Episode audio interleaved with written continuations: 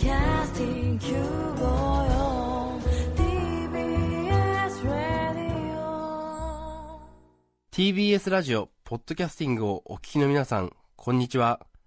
安住紳一郎の日曜天国、アシスタントディレクターの広重隆です。日天のポッドキャスティング、今日は235回目です。日曜朝10時からの本放送と合わせて、ぜひお楽しみください。それでは、2月26日放送分、安住紳一郎の日曜天国、番組開始から10時31分までの放送をお聞きください。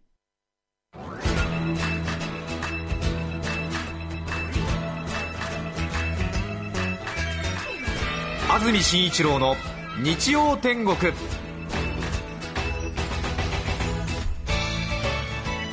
おはようございます。2月26日日曜日朝10時になりました。安住紳一郎です。おはようございます。中澤由美子です。皆さんはどんな日曜日の朝をお迎えでしょうか？さて関東地方薄曇りの天気日曜日の朝を迎えました、はい完全に曇りですね。雨降ってましたのでえね、え土曜日は寒かったなという印象ですが、い。一転暖かな春の一日という感じでしょうか。そんなに気温上がってませんか？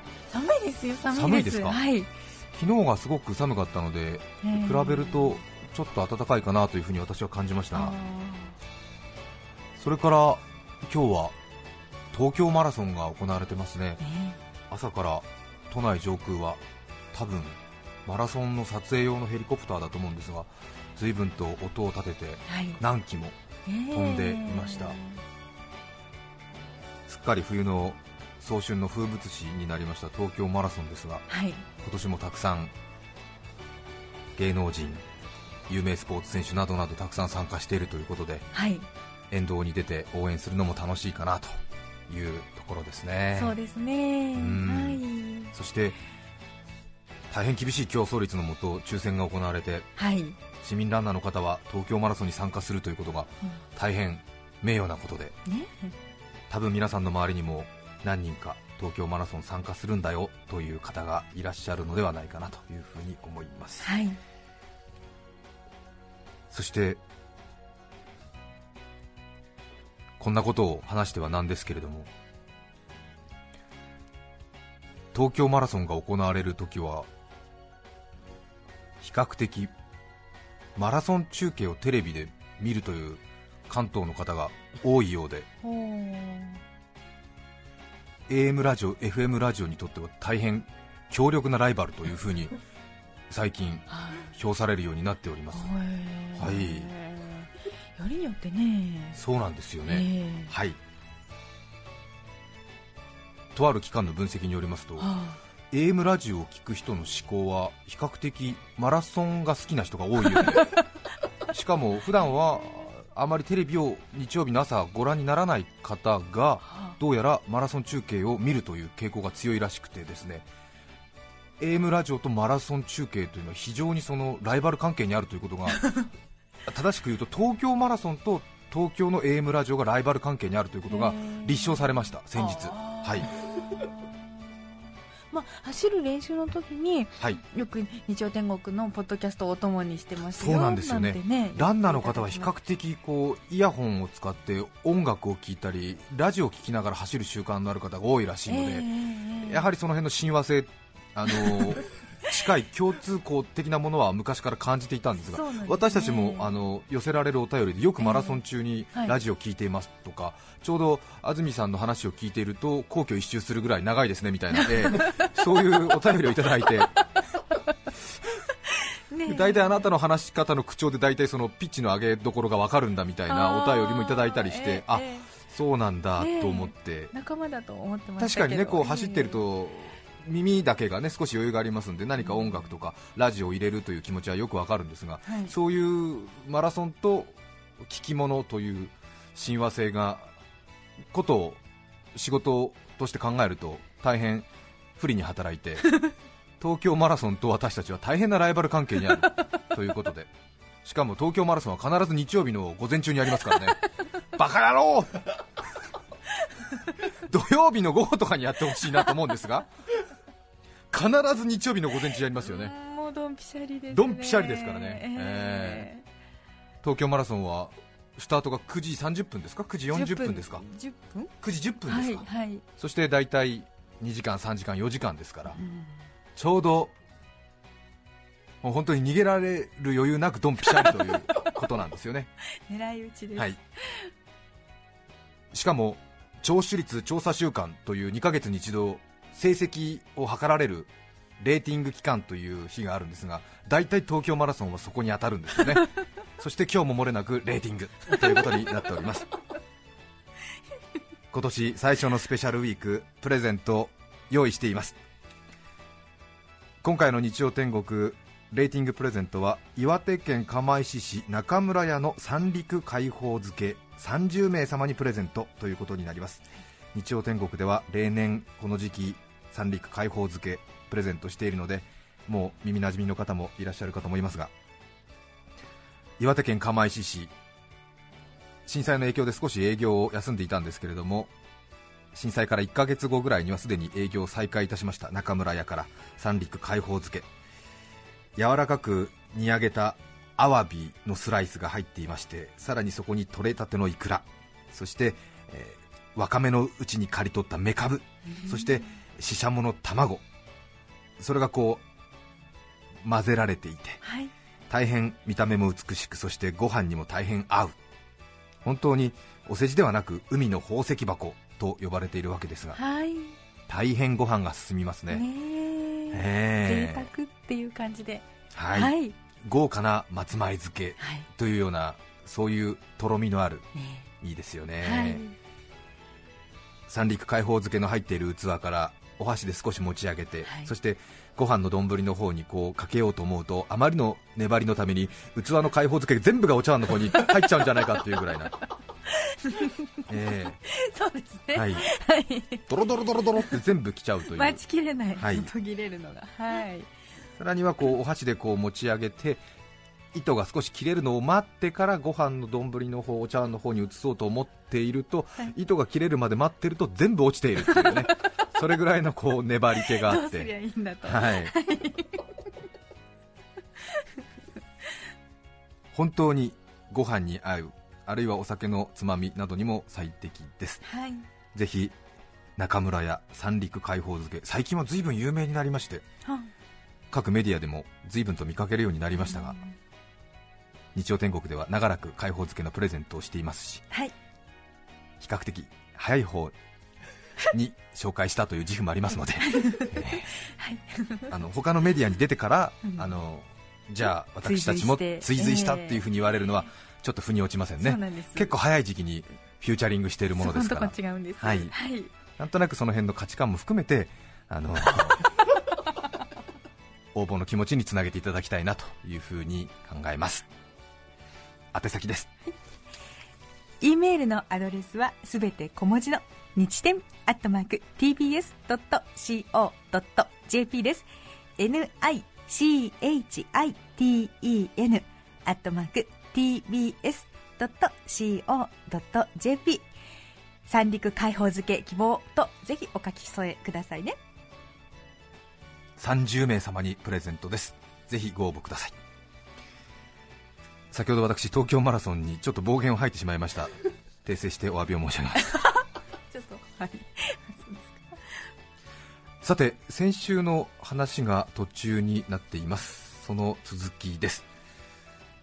先週聞いてくださったという方は覚えている方もいらっしゃるかなと思いますが先週の話の続きなんですが私が先日社内レクレーションで不正を働いたという話です。そのレクレーションで不正を働いたことに対する騒動の顛末をご報告いたします。うちわの話を2週も続けて本当に恥ずかしい限りではあるんですがあまりにもバカバカしいのでご容赦いただきたいと思います。どうぞお付き合いください。果実開かれました。私の勤めているこの放送センターの職場対抗ボーリング大会職場ごと4人1チームでの団体戦はい。ということだったんですが結局80チーム近い参加があったということなんですがはい。そこに私たちも参加したということなんですがなぜ参加するようになったかということを先週長々とお話ししたんですが、今は名前が変わりまして TBS ホールディングスというそういうグループになっています、はい。法人名ですね。飴みたいな名前になってますけれども TBS ホールディングス従業員が5460人いるんですよね、私もその中の一人なんですがその中で5460人いる中でラジオ部署はわずか90人。テレビ事業本局に比べれば大変ラジオ部は小さな書体である。そして参加80チームの中でラジオからの参加を表明していたのはわずか1チームであった。それを見た瞬間私は決意をした、はい。参加しようと決意をした。そうでした。なぜかというとここの放送局はもともとラジオ東京というラジオ局からスタートしている放送局。はい。なので大元はラジオ部に本流があるという自負をラジオ部の人間はみんな持っている。口には出さないけれども武士の家系で言ったらいわばラジオ家は伊勢家とか小笠原家とか今川家に相当するわけですよ。なるほど、ええ。なるほど。ほ本家の本家みたいな、そうですね。はい領地は少ないけれども、あ比較的その、由緒が。うん由緒があるというね。はい。伊勢小笠原今川、うんこの辺に相当するわけですよ。なんとしてもその並みいる本局のね、はい。後発といってはなんですけれども並みいる本局の重要部署をなぎ倒しここはやっぱりラジオ部の意地を見せるべき一矢報いるべきだというふうに考えました。はい。この辺は先週の放送をお聞きいただいた方はお分かりかと思うんです、はい。そして私も2週続けて喋るほどちょっとあの上手に喋れないので省略しますが、えーなんか先週、いいえー先週なんかねうまいこと言ったなと思ったんですけども、ちょっと2週続けてあまり気持ちが入ってないってことがバレそうなので、いやいや。エッセンスは、はい。ええ。あの大丈夫だと思います。伝わって、はい、TBS ホールディングスの傘下にそうそう。ラジオ部ありと、はい。あこういう感じだったね。そうそう。えー今一度大音量で名乗りを上げる必要があるんではないかと。半笑いはダメですよ。伝統と礼節を重んじ弓馬術に長ける霊学キューバの後家として。改めて他部署に存在を知らしめる必要がある、うん。殿。おっしゃる通りにございます。はい。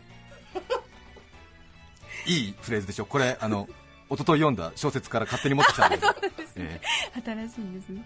ー霊学キューバの後家として。ねああかっこいい、ええ。ー。え礼を重んじそして文化が分かってて弓馬が上手っていうね。霊え学、ー霊学キューバの後家としてというね、えーすいません。北海道の平民ですが。改めて他部署にね存在を知らしめる必要がある。いやラジオは本当に伝統があるんだと。ね。はいそしてその社内レクレーションボーリング大会で最も効果的にアピールできる方法は一体何か、派手な揃いのトレーナーを着て参加するのもあ大声を出してねボールを投げるのもあはい。いいかもしれない。うん。しかしあまりにも無粋ですね。霊学キューバの後家としてはやはり そういうことをしてはいけない、あ そうですか。ええ。私たちは伊勢家なんだから。そうか。小笠原家なんだ今川家なんだから。うん。されば。そうですよ。どういった秘策が？日本人が今持っているはい。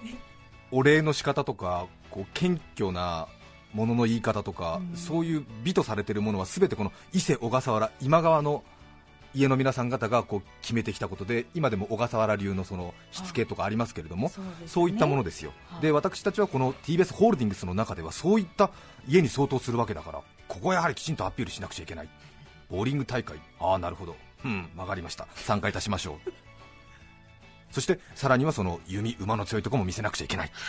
どういうことか。やはり一番強烈な印象を与えるのは実力でいいスコアを出しそして綺麗なフォームで優勝することですよね、ええ。そうですね。ところが私たちには実力がない。綺麗なフォームでもない。やむなく不正をすることにいたしました。何としても結果を出したい。そこで並みいる強豪チームを倒すために私たちはなんと現役の女子プロボーラーに AD の格好をしてもらい 大会に参加してもらうことになりました。社内レクレーションでプロボーラーが投げる。まさに雅の世界ですね。そうでしょうか。ねえ。しかもそんじょそこらのプロボーラーではありません。現役の P リーグ。日本で10本の指に入ろうかという女子プロボーラー。中村瑞希プロ。中村美月プロ。美しい月瑞希じゃないんだ。美月なんだ。そうなんだ。ええ。161センチすらりとした長身。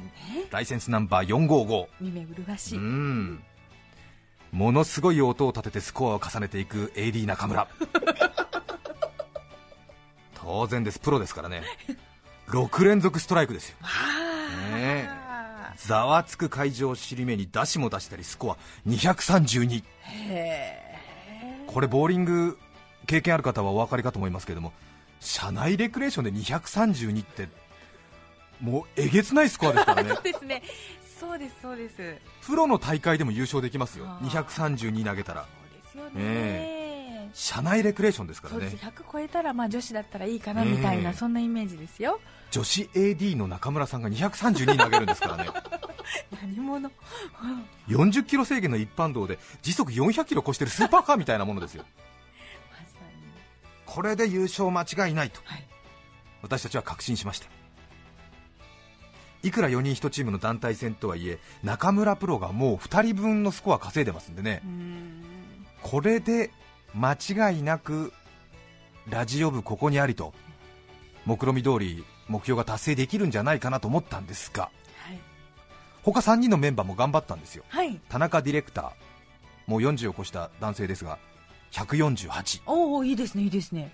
女性本田ディレクター111おおそしてポッドキャストでおなじみ広重隆アシスタントディレクター144へえ。トータル結構いってるんですよね。かなり奇跡的に前線してるんですよ。そうですね。これはいったかなと思ったんですけども残念ながら80チーム中4位ええという結果になりました。お軽々圧倒的に優勝すると思ったんですけれども、すね。80チーム中4位。うー。ん。その結果を聞きまして中村美月プロが大変申し訳なさそうにはい。プロの私がいながらお役に立てず申し訳ない。私がもう少しスコアを上げれば優勝できたのに本当に役に立てず申し訳ない。というふうにおっしゃってました結構僅差だったんですか？僅差だったんですけどうねんプロってすごいね。すごいですね、そこまでの。そこまでの責任感を感じてくれるんだよね。あいやいやいや。ーそそんなことそんなこと。でもまあ80チーム中4位という結果変わらず。へ TBS ホー。ルディングス飴のような名前ですけれども。潜在能力の高さを手前味噌ながら私は感じました。本当ですね。このホールディングスは能力はあるみたいですよ。ただ人材を生かしきれてないだけなんだと思いますね。言い過ぎてますけどね。うんいやいやいやいや。えそういや本当えまさか他のチームもそんなプロが混じってたってことはないんですよね。ないんですよ。皆さん 職場の人間でチームを作ってきてるんですが。ね。気になる1位はどこだったと思いますか？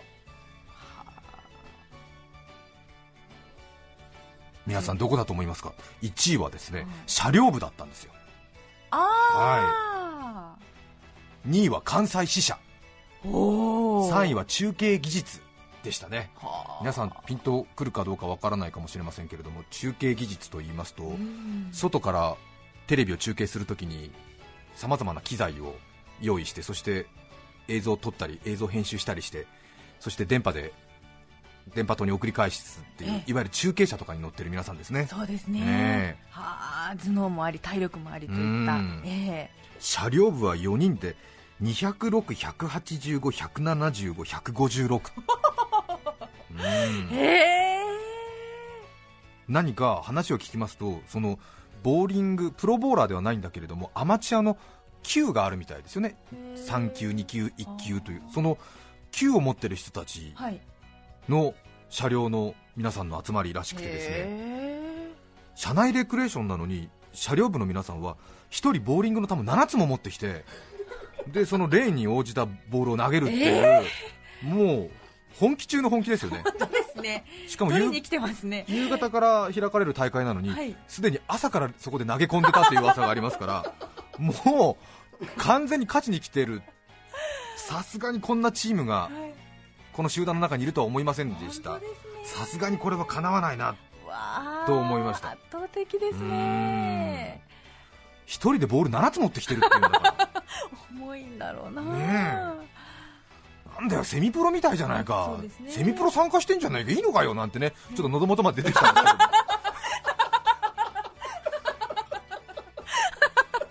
ダメダメ言っちゃダメ。でここまで来たんだけども言っちゃダメ言っちゃダメと思って私たちもっとひどいことしてるからガッと飲み込んで。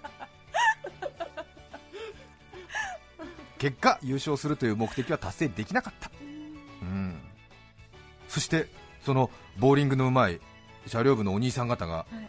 もう一つどでかい仕事をやってのけます。何でしょうか。アマチュアの中ではもう圧倒的に上の方にいるいわばもうセミプロというかもう趣味を超えてる域の車両の皆さん方なのでへボーリングは本当に大好きなんですよえね。うんなので車両部の皆さん方は普段からよくプロボールのプロボーラーの試合をテレビや直に見てるんですよね。あそうするとどうなりますか？私たちは AD 中村の変装は完璧だと思ってたんですよ汚いカーゴパンツにヨレヨレの長袖 T シャツボサボサの髪に伊達眼鏡をかけて完全にアシスタントディレクターになりきってもらってたんですけども車両部のお兄さん方は瞬間見破りましたあね。ええあ中村美月プロ？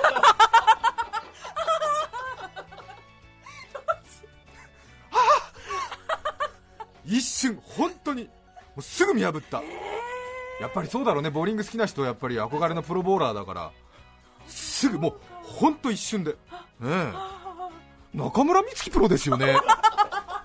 なんで今日来てるんですか？そんな格好して。ええ。えー、なんて言って。あららららららららら変装には自信があったんですよねで私も、まあ、中村美月プロのことは当然知ってたんですけども P リーグでやっぱりこうキラキラした衣装を着て、うんそねそして大変しなやかなお嬢さんのような感じのプロなのでさすがにこれだけ服装違ったら分かんないだろうなと思ったんですけどもやっぱりなんていうんですか？ホームで分かるみたいですね。あで私が横にいたんでいや違います違いますうちの AD ですよって言ったんですけどーだってホームが中村プロだもんみたいな。まあ。まあ車両の皆さんは普通に純粋に中村プロと話がしたかったということでねこう声をかけてくださったんですけれどもただこっちはね不正をしているという。ええ。心臓が。心臓が本当にバクバク。しちゃって。当然火が回るように話が伝わっちゃって。後日それは全社的に不正をしましたねということになりました。ラジオ部の存在を今一度大音上で知らしめるという目標は達成されました。ただえさすがすごいラジオ部やったねという賛辞ではなくずるいね狂ってるね 得体が知れないねという声で達成されました。本当に残念申し訳ない。無念です。無念です。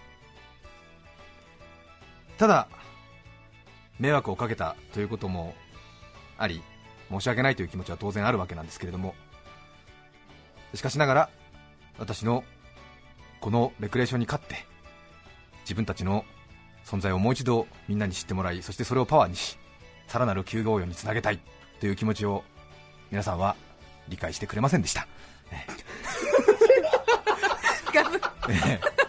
全然伝わらなかった、ええ。ちょっとね理解示してくれる人いるのかなと思ったんですけども、はいはいはいはい。ええ。10対0で示してくれなかった、ええ。完全に、ええお叱りを受けるう一辺倒、うんただ私が成功したなとはい。思えるところは唯一1点あって、狂ってるねっていうふうに一声いろんな人から声をかけられた時にあこれで一つ目標が達成できたなというふうに考えました。うん、何してんの？え？ちょっと迷惑かかんないようにしてよ。やめなよそういうこと。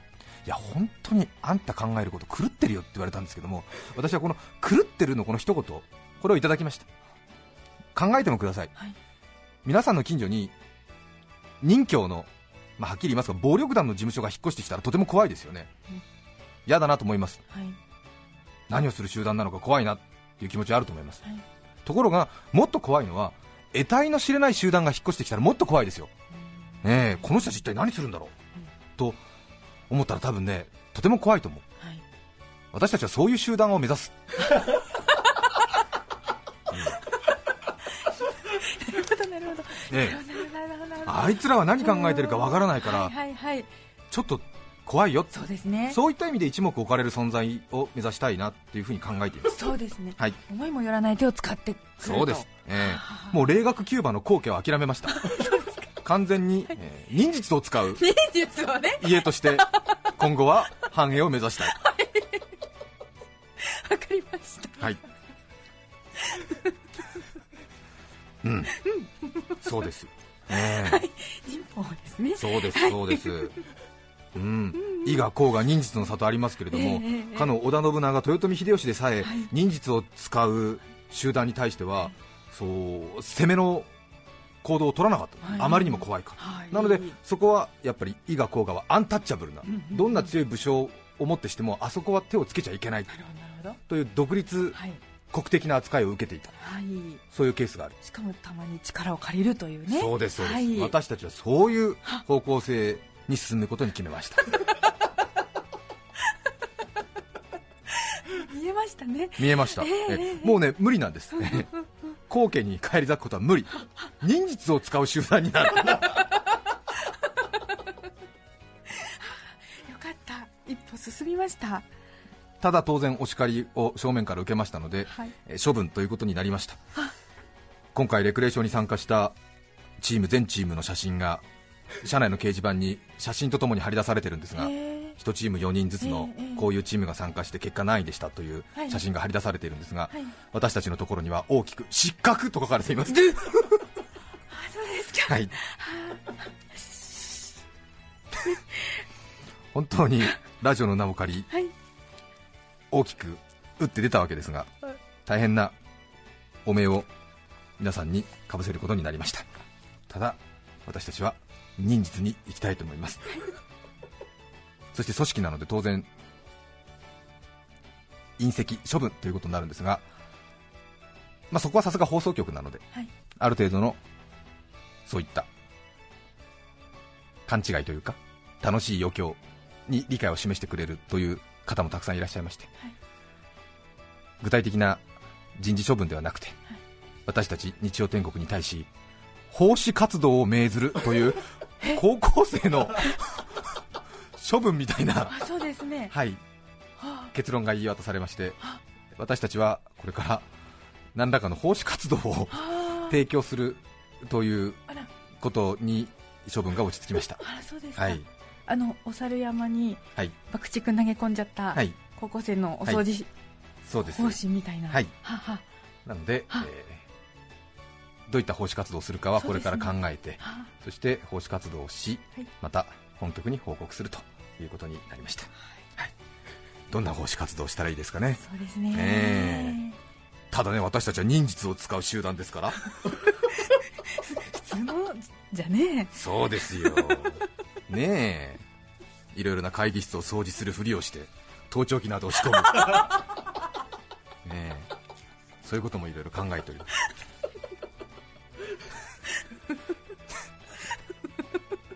本当にあのそうですね内輪の話で別に聞いてる皆さんには関係ない話だと思うんですが、はい、そういうことの顛末になりました。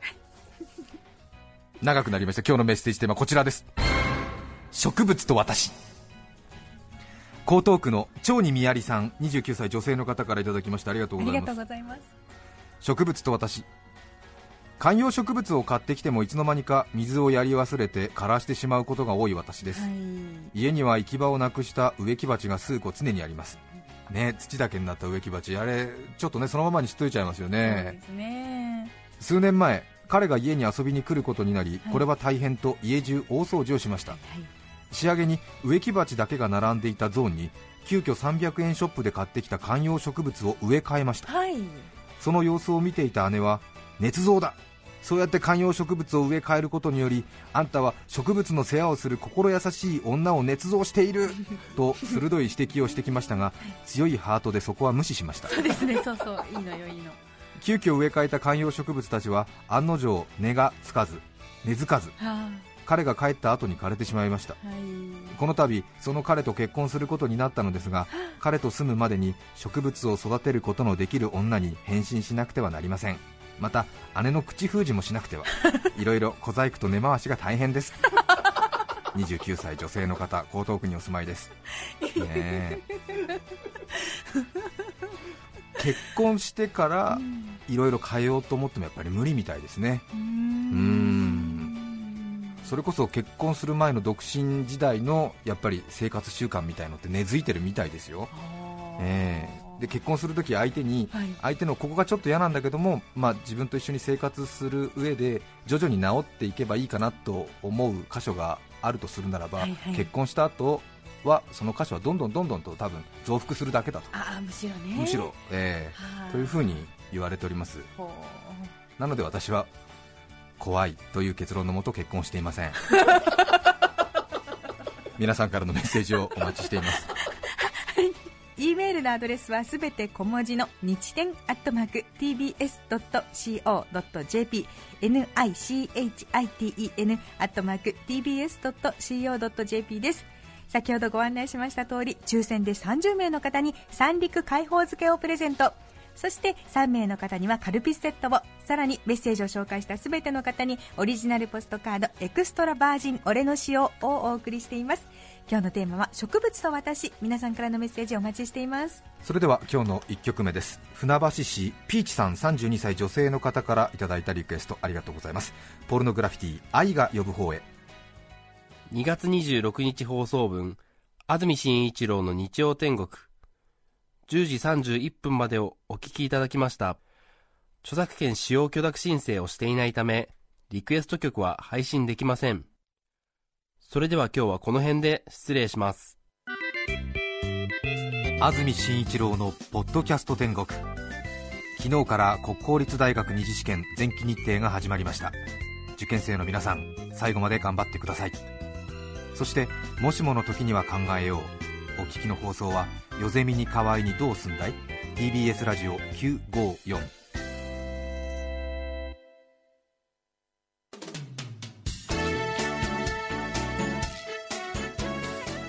さて、来週3月4日の安住紳一郎の日曜天国。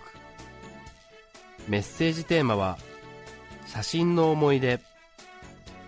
ゲストは温泉評論家、藤田聡さんです。